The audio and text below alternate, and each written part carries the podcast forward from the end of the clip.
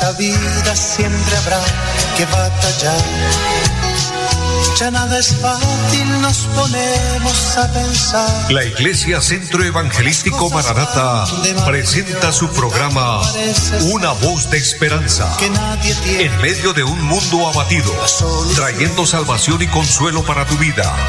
Con la dirección del pastor Hernando Fonseca. Bienvenidos.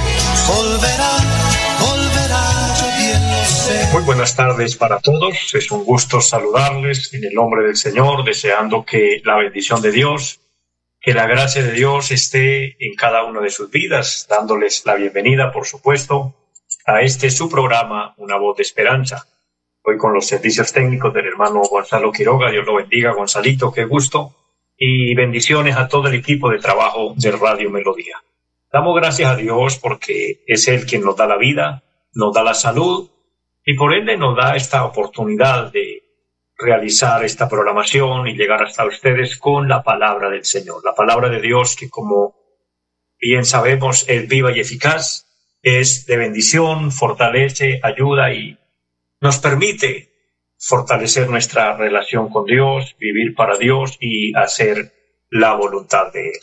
Así que bienvenidos todos, estemos dispuestos, estemos preparados, así como están abiertos nuestros oídos, también nuestro corazón para escuchar el consejo de Dios y ser bendecidos por Él. Dios es bueno y como dice su palabra, para siempre son sus misericordias. Cada mañana son nuevas sus misericordias con nosotros. Vamos a iniciar orando a Dios, vamos a pedirle que nos bendiga, que nos guíe, que todo lo que hagamos sea en su voluntad, de acuerdo a su propósito. Y le invito, mi hermano, mi amigo, todos los que me escuchan, toda nuestra amable audiencia aquí en la bella ciudad de Bucaramanga, en toda el área metropolitana, todos los lugares hasta donde llegue esta señal, también los que nos siguen a través del Facebook, les invito para que presentemos cada necesidad, cada petición delante de Dios.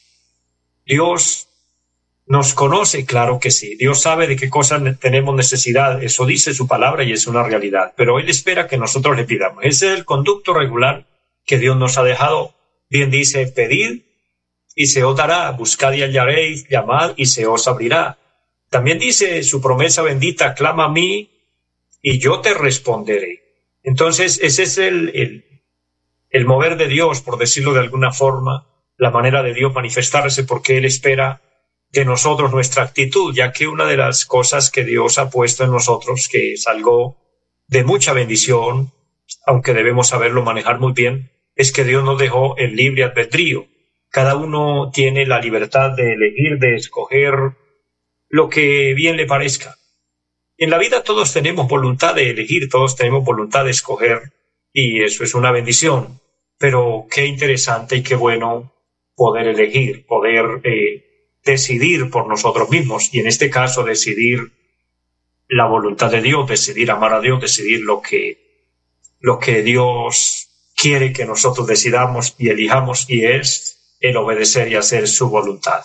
Vamos a orar al Señor, vamos a pedirle que nos bendiga y que Dios obre milagros en este momento. Eterno y buen Dios que esté en el cielo, le damos gracias porque tú eres el dador de la vida, tú eres quien nos cuida, eres quien nos fortalece, quien nos bendice. Y en esta hora, amado Dios, nos presentamos para decirle, ayúdanos. Te necesitamos, Dios, necesitamos su bendición, necesitamos que su intervención esté con nosotros, que podamos ver su mano manifestada hacia nosotros. Perdona nuestras faltas, pero también ayúdanos, Dios, trayendo sanidad. Aquellas personas que se encuentran enfermas, que tienen problemas de salud, glorifícate, Dios. Extiende su mano. Ministra en aquellos corazones tristes, afligidos, aquellos que están oprimidos. Oh Dios, libértales, que se rompan cadenas en esta hora, oh Dios, por Jesucristo y por el poder de su palabra, que el Espíritu Santo obre de una manera especial. Padre, bendice nuestro país, bendice la iglesia aquí en Colombia, todos los hombres y mujeres que en diferentes lugares realizamos tu obra y por ende que clamamos al cielo pidiendo su bendición, que podamos ver tu mano manifestada, tu mano gloriosa, obrando milagros y obrando de una manera sobrenatural. Lo pedimos, lo creemos en Jesucristo y le damos muchas gracias. Amén. Amados, estamos agradecidos con Dios Una de las cosas necesarias, vitales e importantes en la vida es desarrollar gratitud y decirle a Dios gracias por todo lo que recibimos de Él, por todos sus beneficios, porque Él es bueno, porque hasta aquí Él nos ha ayudado, porque su mano nos ha sostenido. Él lleva su obra adelante y hablando de la obra del Señor, les recuerdo a todos nuestra dirección, donde el Señor nos permite por su misericordia tener ubicada la iglesia donde Dios me ha puesto a pastorear allí en la carrera séptima, número 371 del barrio, del barrio Amaral, en Piedecuesta, Santander. Allí el Señor se ha glorificado y hay una iglesia preciosa. Y quien desee visitarnos, tenemos un horario de servicios, de cultos. Y es el día martes un culto de oración a las 7 de la noche, el día jueves 7 de la noche también un culto con enseñanza de la palabra y los domingos a las 9 y 30 de la mañana un culto maravilloso para toda la familia Así que le invitamos de igual manera los domingos a las 5 de la tarde, un precioso culto. En el horario que usted desea y pueda y elija visitarnos será un honor y quien desee ser parte de nuestra congregación es bienvenido porque estamos trabajando para Dios, haciendo su voluntad, como dice su palabra preciosa, trabajando en tanto que el día dura, aprovechando la oportunidad que Dios nos da. Porque recuerden, nuestro anuncio principal, nuestro anuncio importante, Cristo viene pronto. Por favor, atendamos a este llamado de Dios, estar alerta, porque el Señor vendrá. Y dice la palabra que será en un abrir y cerrar de ojos. De la misma forma, la muerte nos puede sorprender en cualquier momento. Y ya para términos de salvación no habrán segundas oportunidades. La oportunidad es ahora, aprovechando el tiempo. Mire, todo el tiempo que Dios nos da los minutos, las horas, los días, las semanas, los meses, los años, etcétera. Ese tiempo es tiempo de oportunidad para que arreglemos cuentas con Dios, para que vivamos para Dios. Después ya no habrá tiempo para decir, Señor, es que no entendí, es que no alcancé, es que tengo tal o cual situación. No valdrán excusas delante de Dios, porque Dios se ha manifestado, Dios nos está hablando, Dios eh, ha estado ahí de una o de otra forma haciéndose presente y llamándonos. Esa es su voz maravillosa.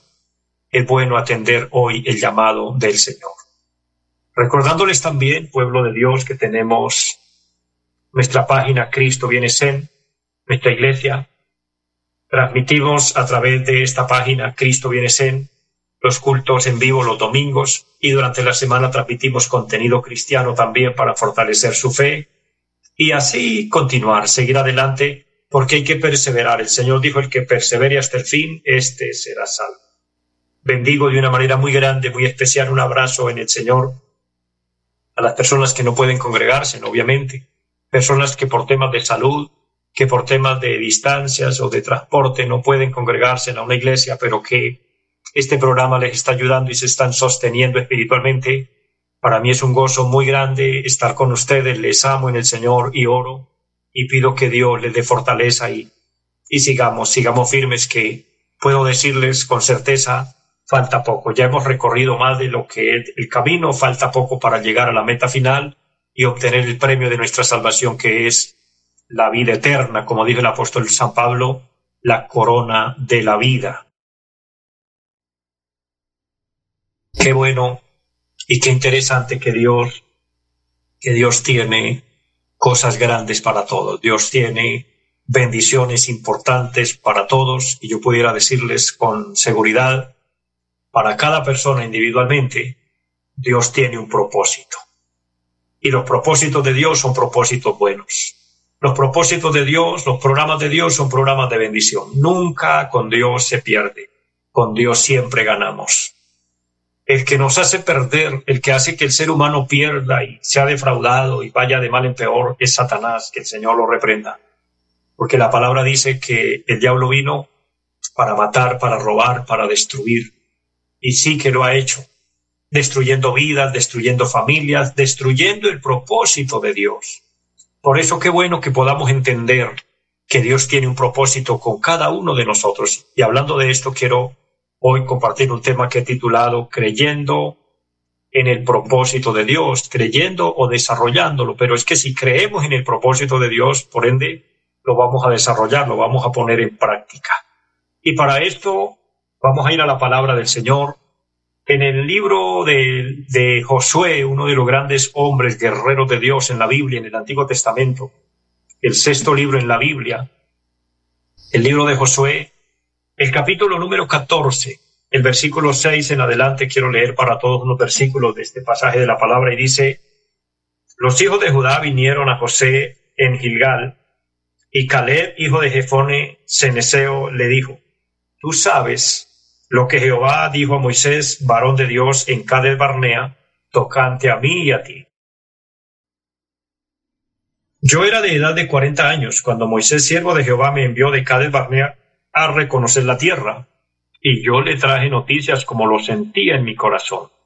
Y mis hermanos, los que habían subido conmigo, hicieron desfallecer el corazón del pueblo, pero yo cumplí siguiendo a Jehová mi Dios. Amén.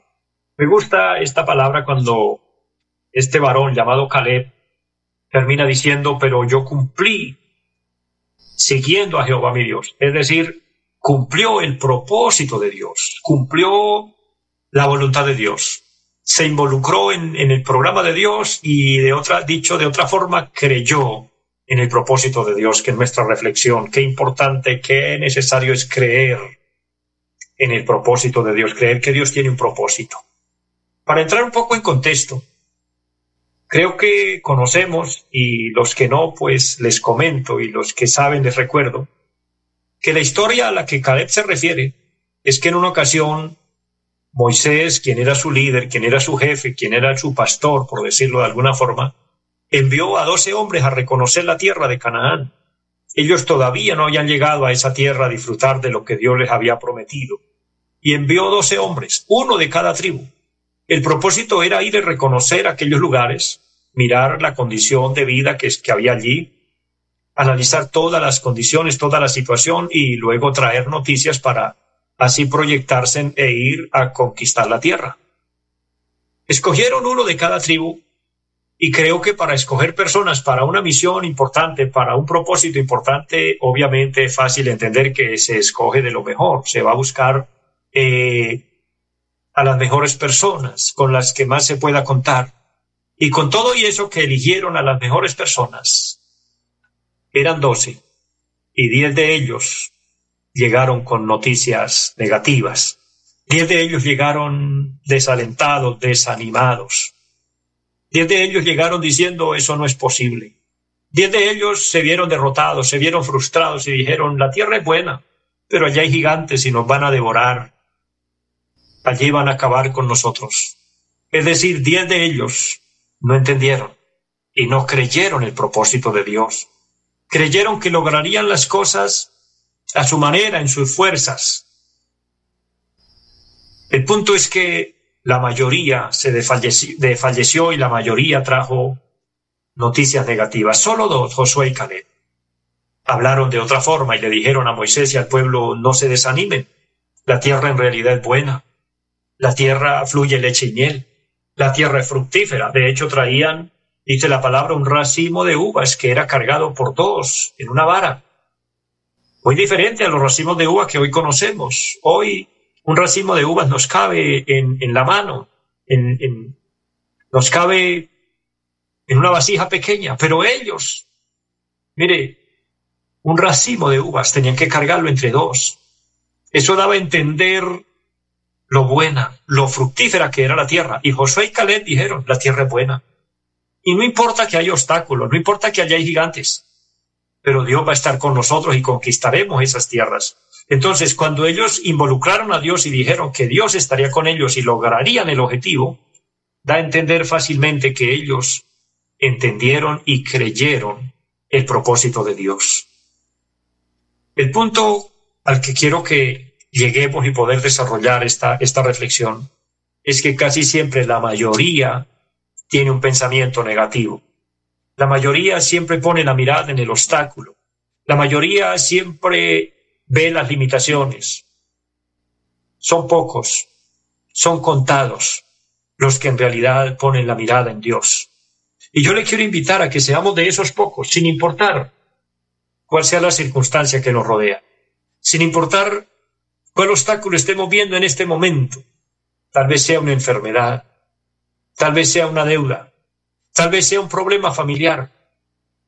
Tal vez sea su esposo, su esposa, su hijo. Tal vez sea el futuro que usted ve para su vida. Y lo ve difícil, lo ve complicado. Ve que va a ser como imposible lograrlo. Yo le digo en el amor del Señor, no ponga su mirada en el obstáculo, no ponga su mirada en el problema o en la enfermedad, etcétera, o en la situación que le embarga. Ponga su mirada en Dios. Josué y Caleb son ese tipo de personas que pusieron la mirada en Dios, que creyeron en el propósito de Dios. Creer en el propósito de Dios.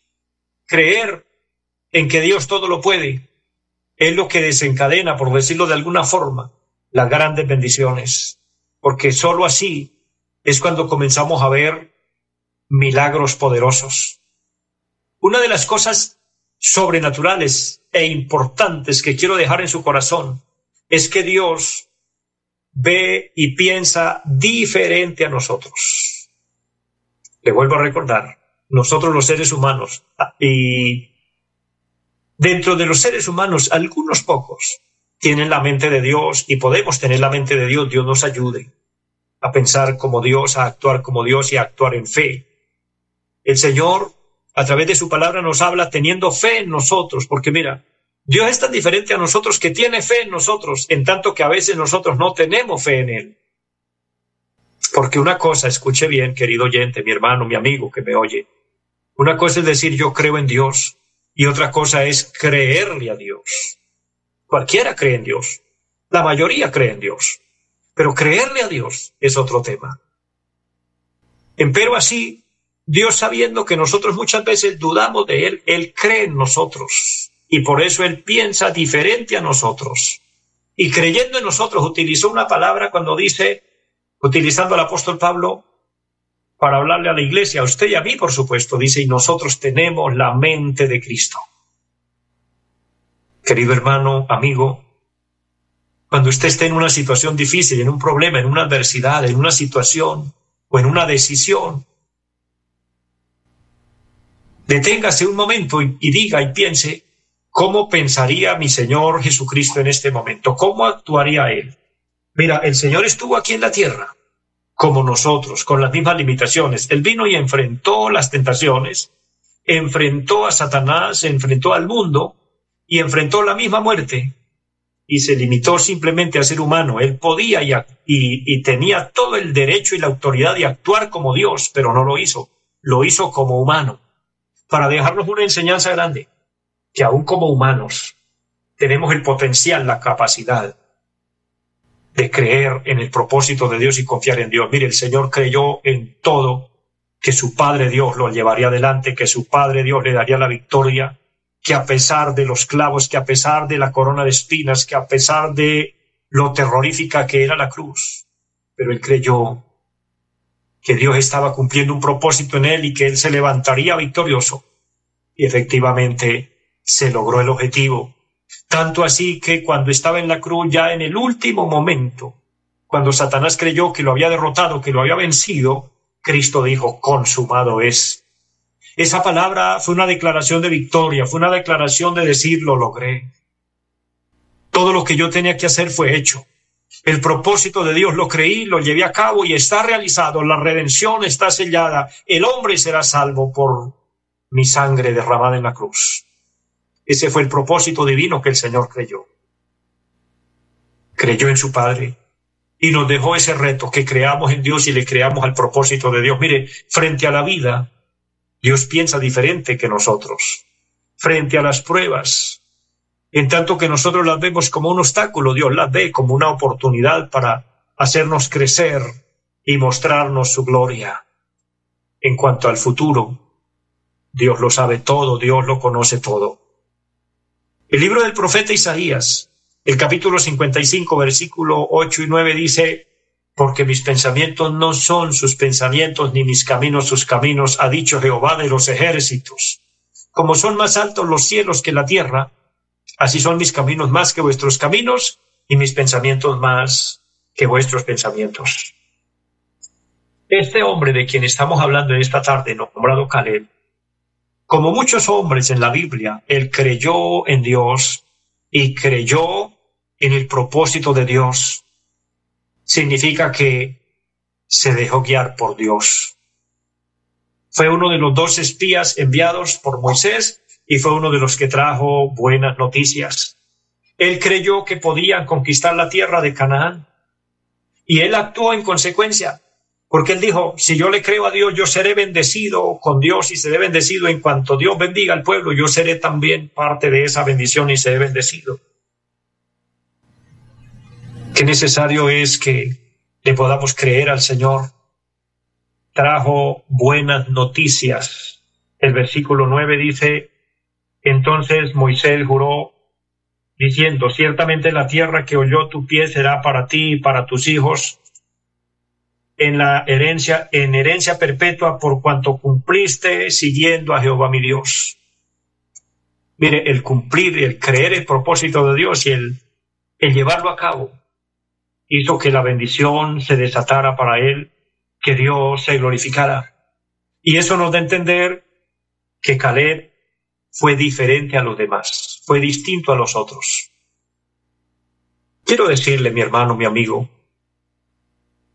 tal vez vivamos en medio de gente negativa, porque muchas veces no se necesita salir de nuestra casa para enfrentar estas situaciones de vida. Tal vez los que viven contigo en su misma casa, bajo el mismo techo, son gente que le desaniman, le desalientan, son causa de problema, o tal vez usted sea el problema en su casa, no lo sé. Solo le digo, no importa lo que esté pasando, pongamos la mirada en Dios, ponga la mirada en Dios. Créale a Dios, crea en el propósito de Dios y diga mi vida es un propósito divino, Dios tiene algo conmigo, Dios va a hacer algo, porque recuerda esto, si estamos vivos, si estamos respirando aún, es por algo. Cuando se acabe nuestro tiempo aquí, cuando ya no tengamos más nada que hacer, sin importar la edad que tengamos, Dios nos va a recoger, Dios nos va a llevar, estoy seguro de eso. Pero en tanto que Él nos deje vivir, es porque nos falta cumplir algo, es porque nos falta hacer algo y por ende ese algo que nos falta siempre tiene que ver con la voluntad de Dios. Entonces digámosle al Señor que nos ayude, que nos permita tener pensamientos sabios, que podamos actuar correctamente, que podamos guiarnos en su propósito, en su voluntad, y la mejor forma de no equivocarnos es teniendo a Cristo en el corazón. Por eso quien ya es cristiano, le invito a que permanezca fiel, perseverando, sin importar cualquier obstáculo que tenga que enfrentar. Y quien no lo es, le invito a que acepte a Cristo en su corazón. Solo Él y el Espíritu Santo será quien puede guiarnos, quien puede redireccionar nuestra vida y llevarnos por el camino correcto. Porque la palabra del Señor dice que los que somos hijos de Dios somos guiados por el Espíritu Santo de Dios, pero para ser hijos de Dios hay que aceptar a Cristo como Señor y Salvador. Y es muy sencillo hacerlo. Los que ya lo hicimos lo entendemos mejor, pero quien no, es muy sencillo. Simplemente, con fe y con un corazón arrepentido, repite esta oración y el Señor entrará en su vida. Ora conmigo, te voy a ayudar y diga, Padre que esté en el cielo, le doy gracias por la vida. Hoy me arrepiento de todos mis pecados. Le pido me perdones. Creo que mi vida es un propósito divino y la pongo en sus manos, amado Señor. Abro mi corazón y te recibo como mi Señor, como mi Salvador. Le ruego que me selle con tu Espíritu Santo y anota mi nombre en el libro de la vida. Lo pido en Jesucristo. Amén. Quien oró conmigo, Dios lo bendiga, Dios la bendiga. Permanezca en Cristo, viva para ella, así cumplamos el propósito de Dios. Bendiciones y feliz tarde para todos. Los invitamos a nuestra reunión en los días martes 7 de la noche, culto de oración. Jueves 7 de la noche, enseñanza bíblica. Domingos 9 y 30 de la mañana, culto para toda la familia. Y 5 de la tarde, culto evangelístico. Los esperamos en la carrera séptima, número 371, Barrio Amaral Piedecuesta. Llámenos al 318-767-9537. Vida siempre habrá que batallar. ya nada es fácil, nos ponemos a pensar. La Iglesia Centro Evangelístico Maranata presentó su programa Una voz de esperanza. Los esperamos en nuestra próxima emisión. Volverá, volverá, yo bien lo sé. Y mi alma ya se desespera